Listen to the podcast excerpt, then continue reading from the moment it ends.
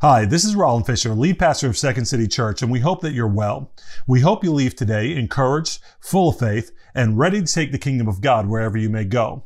We just wanted you to know that we're so glad that you chose to join us today, and once again, welcome.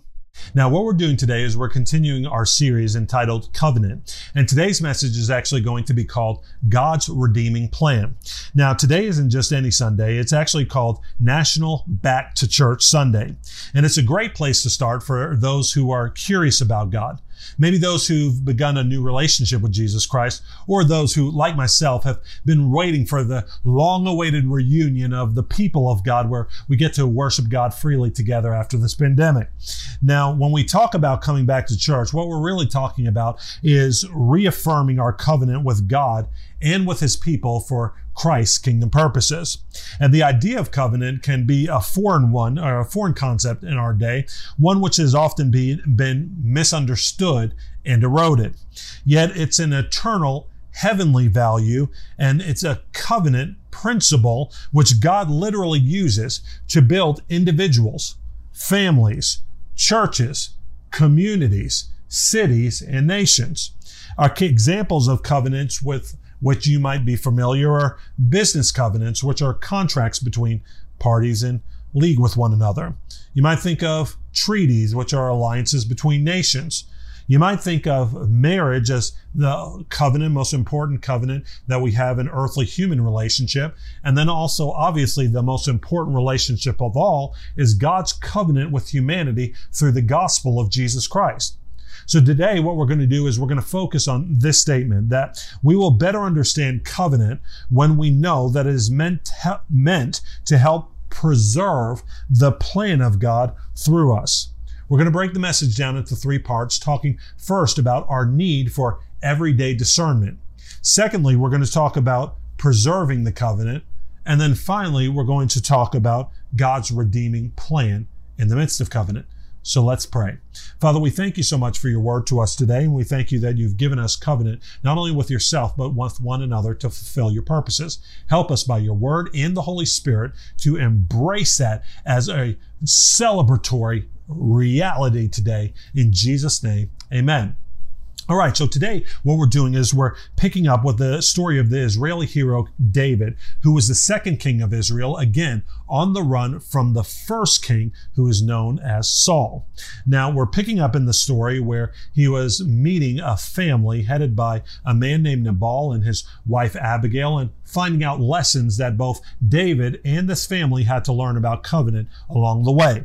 So if you have a Bible, let's open to 1 Samuel chapter 25. We're going to start in verse 1 and we're going to start with this thought that we need to develop eyes to discern what God is doing around us every day every day if we're going to walk in covenant with God. And so it says this in verse 1 Now Samuel died, and all Israel assembled and mourned for him, and they buried him in the house of Ramah. Then David rose and went down to the, wilderness of Paran. And there was a man in Maon whose business was in Carmel.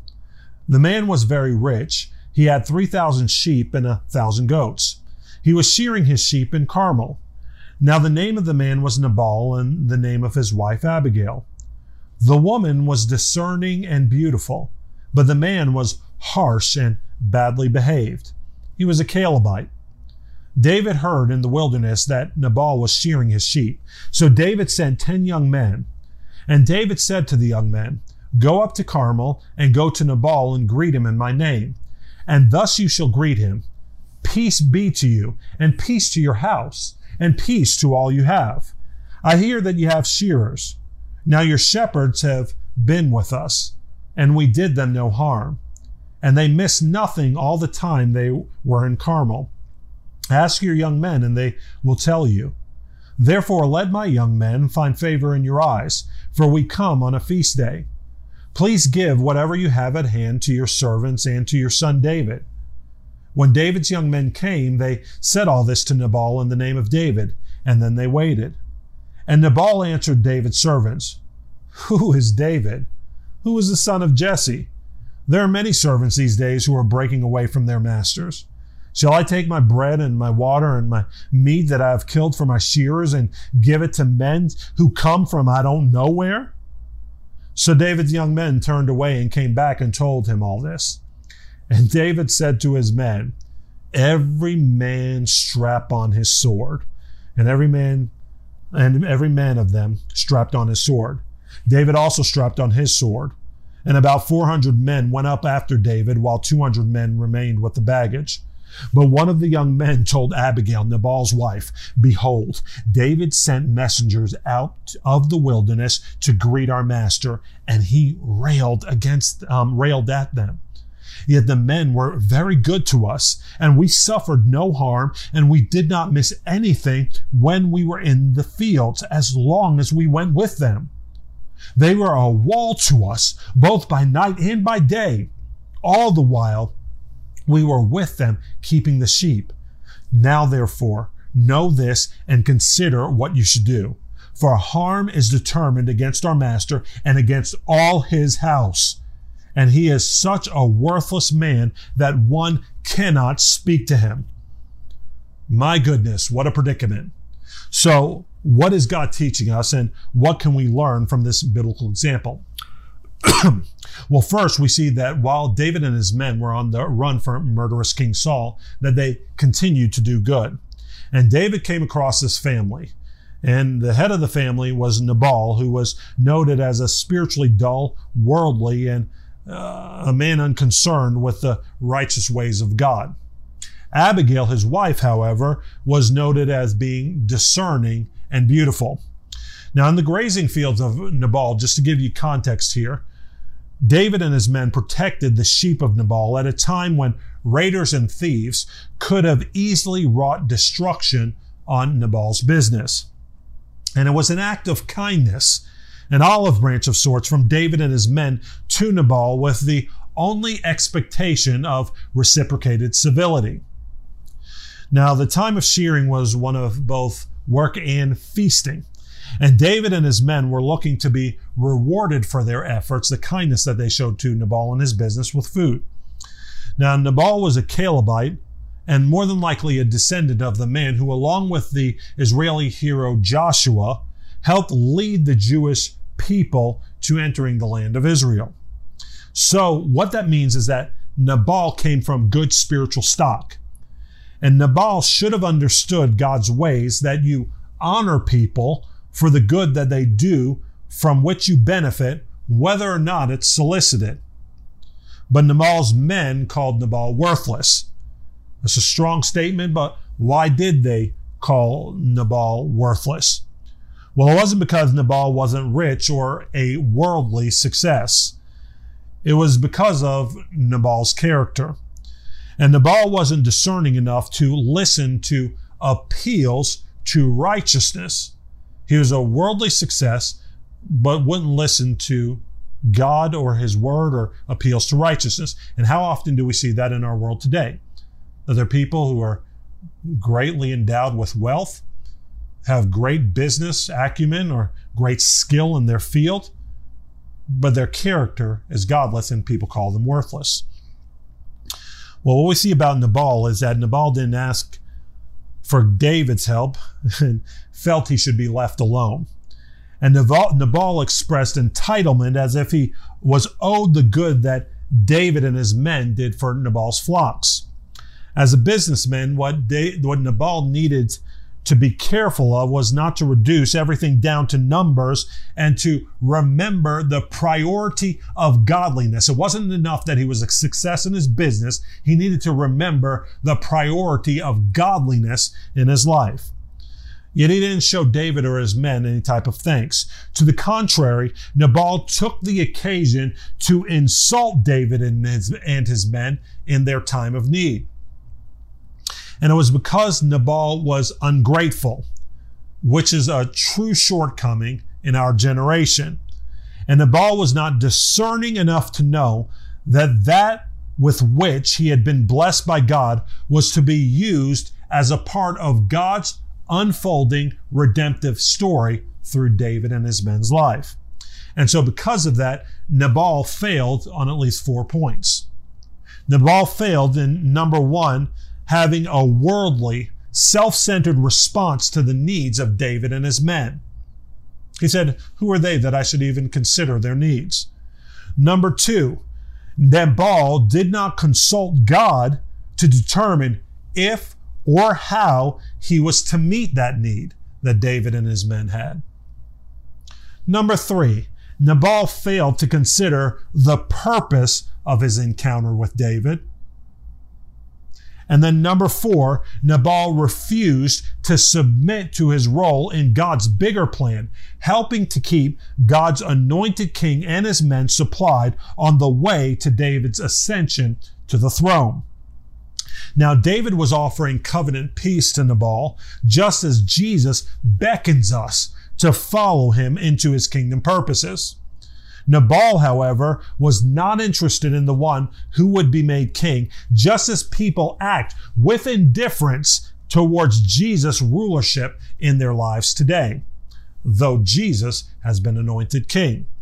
So, our first lesson, when we think about this in family dynamics, is this that ladies, when you have a God fearing man, you need to think Christ in heaven above and extol your husband on a regular basis for being a godly man. It is a gift to you because, as we see in the world around us, too many men are like Nabal. At the same time, men, when you have a God loving, discerning, and virtuous woman like Abigail, you need to thank God in heaven for her and sing her praises to her on a daily basis as well. Why? because often she is God's grace to help you, helping save your household in ways that make up for your mistakes and in ways that you don't even know. This is what we're about to see with Abigail's continued story. And I know, let me tell you a secret.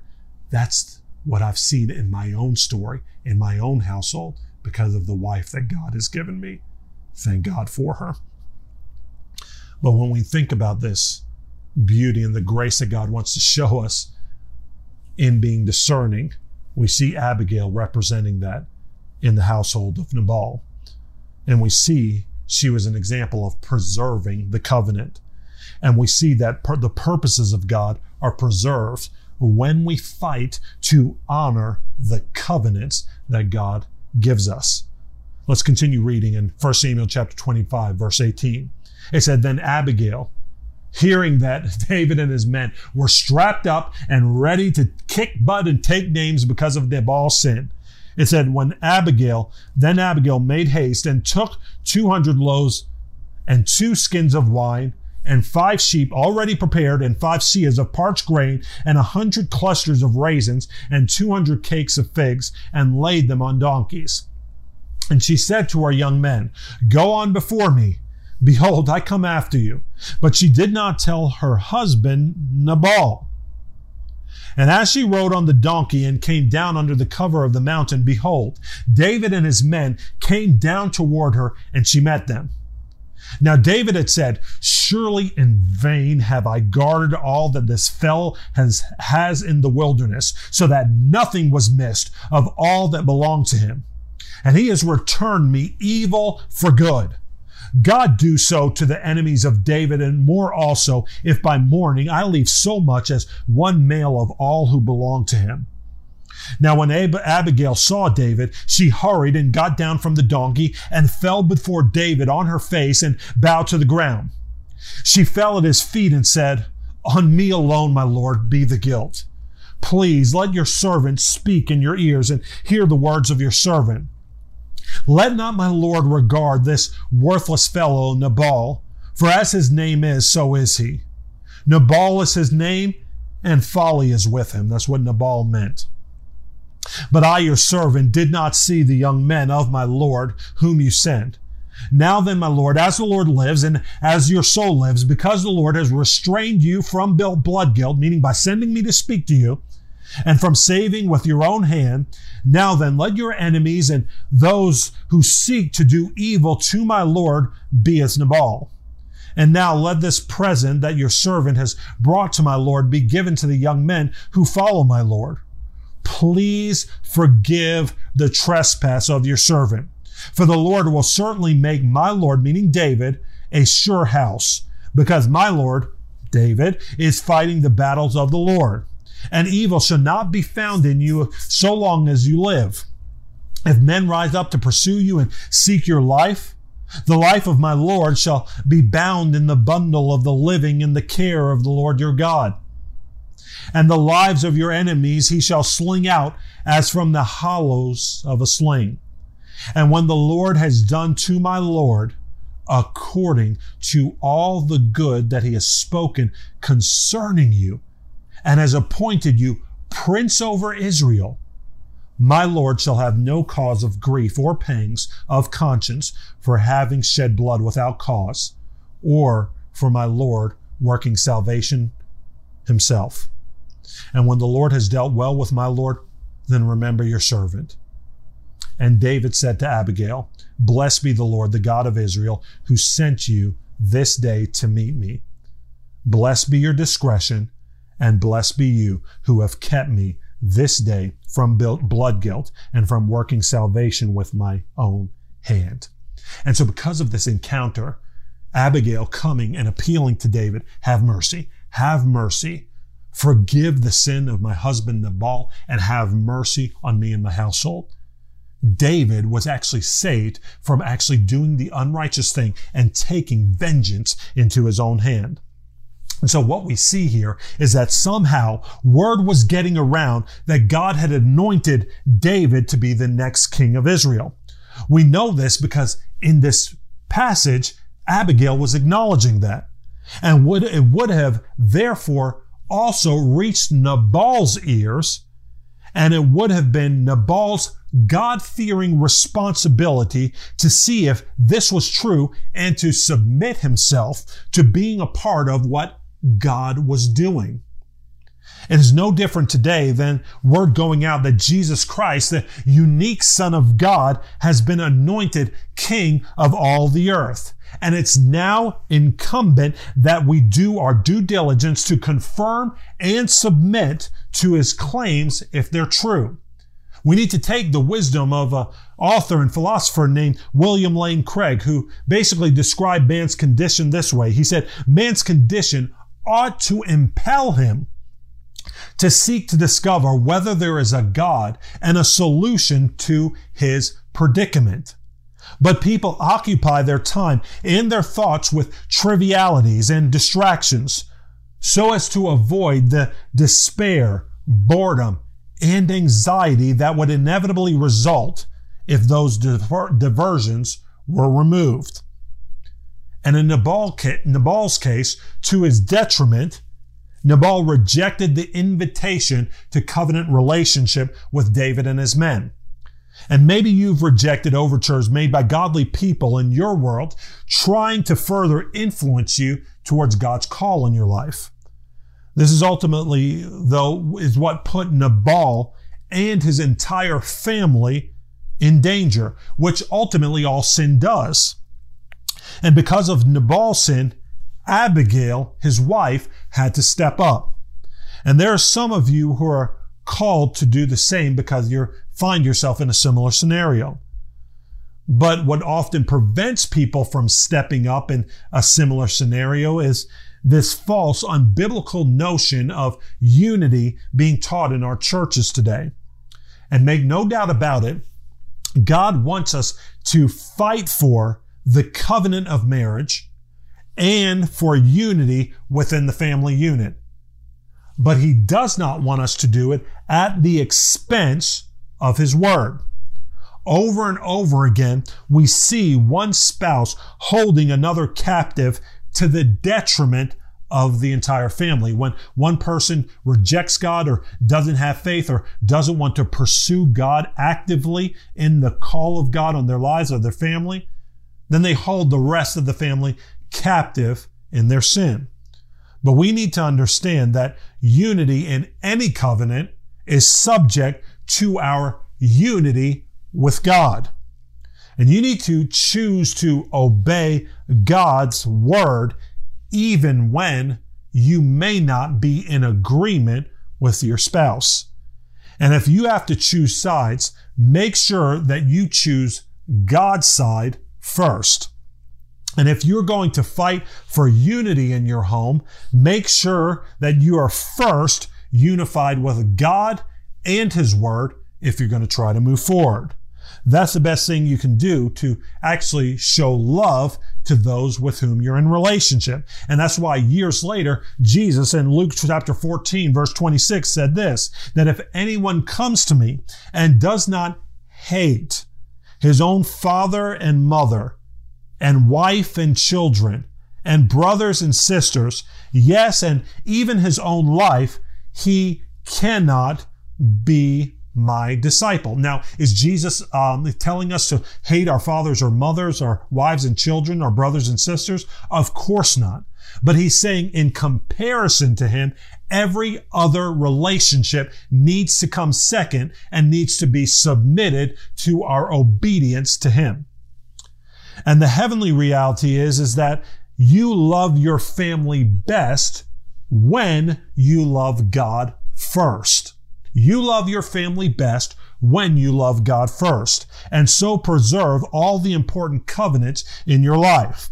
Now, Abigail had to step up in the midst of Nabal's sin to make sure that her entire family didn't perish. And there are times where you may find yourself in a home where the covenant of God isn't being honored. And if that is the case, always remember that your first covenant was with God and you're obligated to obey Him first before anybody else. There may be times like Abigail's that you must do what it takes to see your family make peace with the anointed King Jesus. And if you have to initiate Bible study, prayer, and church participation, even when your significant other is not on board, you do so knowing that God Almighty will back you up. Abigail's courageous actions literally diverted the wrath of David, and your courageous actions can do the same for your family. You need to pray. You need to teach. You need to live. You need to give and you need to serve as if those whom you influence, their lives actually depend on it. Because their formation in Christ literally does. You are planted in your family to be the godly influence for your family's life. And this is how Abigail, choosing to be that godly influence, saved her family despite Nabal's sin. And this is the truth that uh, we need to have no doubt about that God will judge any man or any woman's unrepentant sin.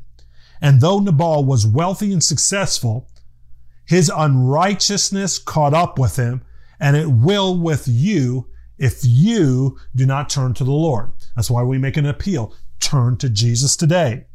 As is our situation with Christ, if Nabal had responded to David's original overtures it would have saved Nabal's life and in the future given him the rewards of accompanying friendship with the king. Yet Nabal rejected these kindnesses, and Nabal had a heart attack or a stroke when he realized that David and his men were as close as they were to coming and giving Nabal what he actually deserved. Ten days later, according to the scripture we just read, ten days following, God struck Nabal down for his sins and Nabal died. And that was a sad story and fate of Nabal. And it's also the sad story and fate of many godless men who refuse to repent today. Yet David's story ended differently. But why did it end differently? Well, we see that David showed the restraint necessary to actually continue walking in the covenant character to which God had called him. But how did he do it? Well, David responded to people sent by God to help him preserve his covenant behavior. And because life is a marathon and our journey can often be longer than we anticipate, there will be definite moments along the way when we are tempted to get off track.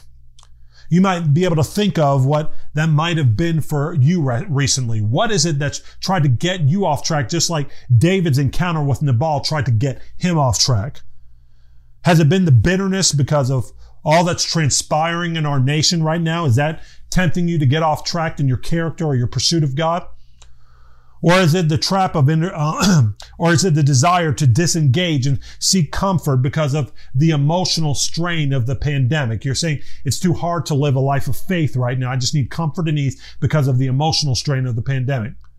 Maybe it's entertainment, a trap of entertainment that's dulling your godly convictions as you spend hours of more time alone and at home. Is enemy trying to trap you and divert your attention in that way? Well, because of Nabal's response, David was tempted to leave his godly trajectory and take vengeance for himself.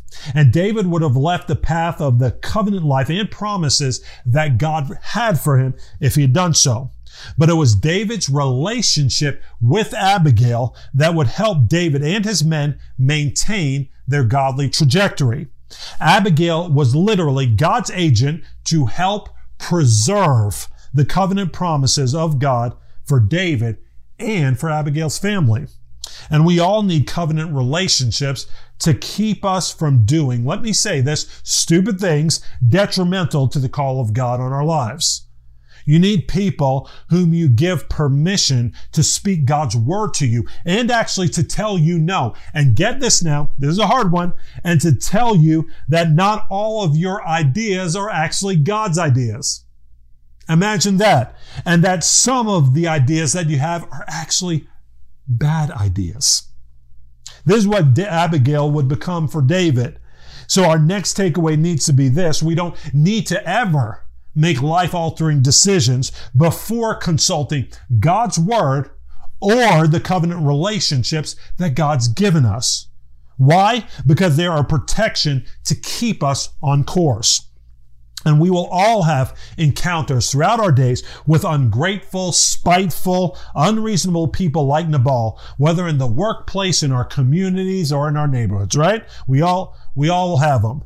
David made a vow to take vengeance against Nabal, yet when David was halted by Abigail's counsel, David broke his vow and came to repentance. What vows is the question have you made in anger or in pain recently that you also, like David, need to break in, to which, in which you need to come to repentance?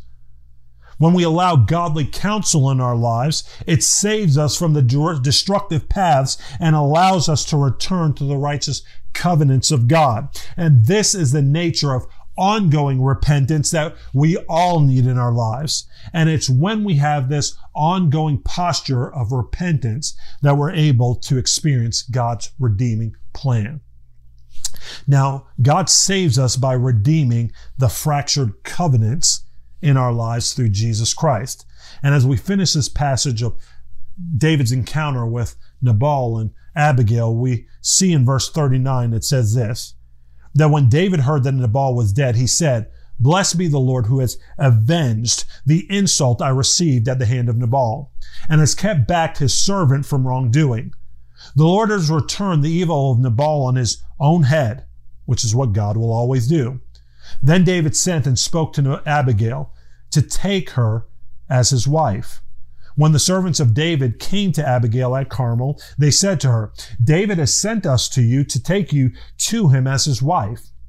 And she rose and bowed with her face to the ground and said, Behold, your handmaid is a servant to wash the feet of the servants of my Lord. And Abigail hurried and rose and mounted a donkey. And her five young women attended her. She followed the messengers of David and became David's wife. Now, what we see is this is a beautiful story of redemption because when Abigail lost her husband because of Nabal's sin, God had a redeeming plan so that she, meaning Abigail, who chose righteousness, would not be left alone. And David represented the redeeming love of Christ. David became the leader needed in Abigail's home and would walk with her into God's covenant purposes for their families. As David with Abigail, Jesus is the one who comes as the better bridegroom to provide for, protect, and lead those who've devoted themselves to him. And no matter our background, our previous associations, or our sins, Jesus comes to redeem us from a life that was headed for destruction. This is the gospel.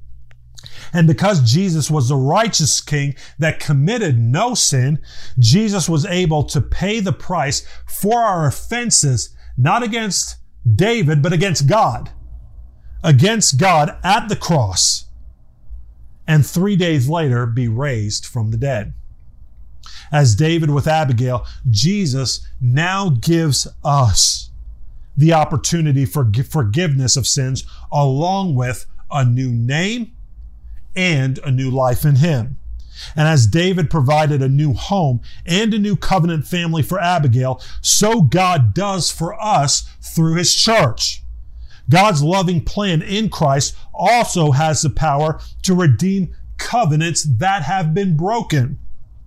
Whether because of adultery, abandonment, or some other sin, God has a history of redeeming covenants that were previously broken when the parties involved come to repentance and faith. And what that means is not only can God save your life for the first time by causing you to be a new creation, but if even your covenant, your marriage has been broken because of unfaithfulness, because of lying, because of dissension, because of all types of other sins, God says he can restore, redeem, and heal it if the parties involved, the husband and wife, would come to repentance and faith in him. That's the good news of the gospel as well.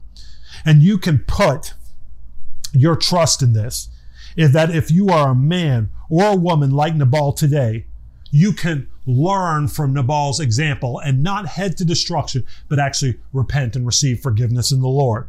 You can put your faith in Jesus' atoning work for you on the cross, becoming the better man or woman that God called you to be, not by your power, but by the power of His Spirit, His Word, and His resurrection life.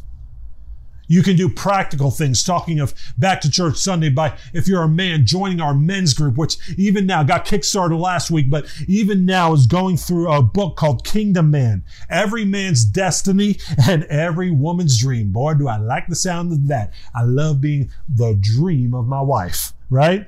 And as a woman, you can sign up for our future women's precepts Bible study so that, like Abigail, you can, for the sake of not only your life, but your family's life, grow in the wisdom, grace, and discernment of God.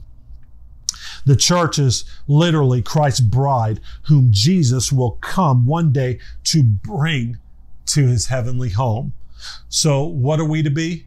We're to be watching and waiting while walking in the covenant relationships he's given us to make a people who are ready for the coming of our Lord. Now, today, as we end, I want to basically talk first to people who say, you know what, I, I might have been in the church before, but it's been a long time since I've taken God or the kingdom of God seriously. But I know this is my wake up call. And just like Nabal, I'm on a road headed to destruction. Despite my worldly wealth or despite my accolades, I know that if I were to stand before God today, God would find me wanting and would have to judge me just like he did Nabal. And if that's you, but you say, I want to learn from that example and make my peace with God today, would you pray with me this prayer? To re- be reconciled to God. Almighty God, I admit to you today that I'm a sinner. And I thank you that even in the midst of my sin, that God, you've come to pursue me. And I thank you that you sent Jesus, your son, in the midst of my rebellion to live the perfect life that I should have lived. And on the cross died the sacrificial death that I should have died. But because he was innocent, three days later, you raised him from the dead so not only could I have forgiveness of sins, but new life in you. God, I'm sorry for my sins and I ask you to forgive me. And I say today that Jesus is going to be my Lord. I proclaim Jesus is in charge of my life today. I humble myself before him and receive his grace. Would you make me a new creation and show me how to love you as you've loved me and follow you the rest of my days? I thank you for all you've done for me. In Jesus' name, amen. Now, the good news is, is that if you prayed that prayer, God said he made you right there, right now, a new creation. And would you go with me to secondcitychurch.com slash new life? There you can find not only resources, but the next steps of how to walk out this covenant life in God. And if you've already been walking with God for years, but you just say, God, I want to grow in discernment to know how I can see what you're doing every day and keep in step with you, walking in your covenant purposes and promises for both me and my family on a daily basis, would you pray this last prayer with me? Almighty God, we thank you that you're ever present help, not only in time of trouble, but also in the times where we need you to be our ever present leader, our leader guiding our steps into your covenant promises and purposes. God, would you make us a discerning people today, helping us to know what it is that you're doing and how we're to be a part, how we're to obey your commands at every point to fulfill your covenant purposes and promises through our lives. God, we thank you that your plan is redemptive in every circumstance and in every situation in which we find ourselves. God, help us to live in that hope today and live in the strength of your covenant as we do so.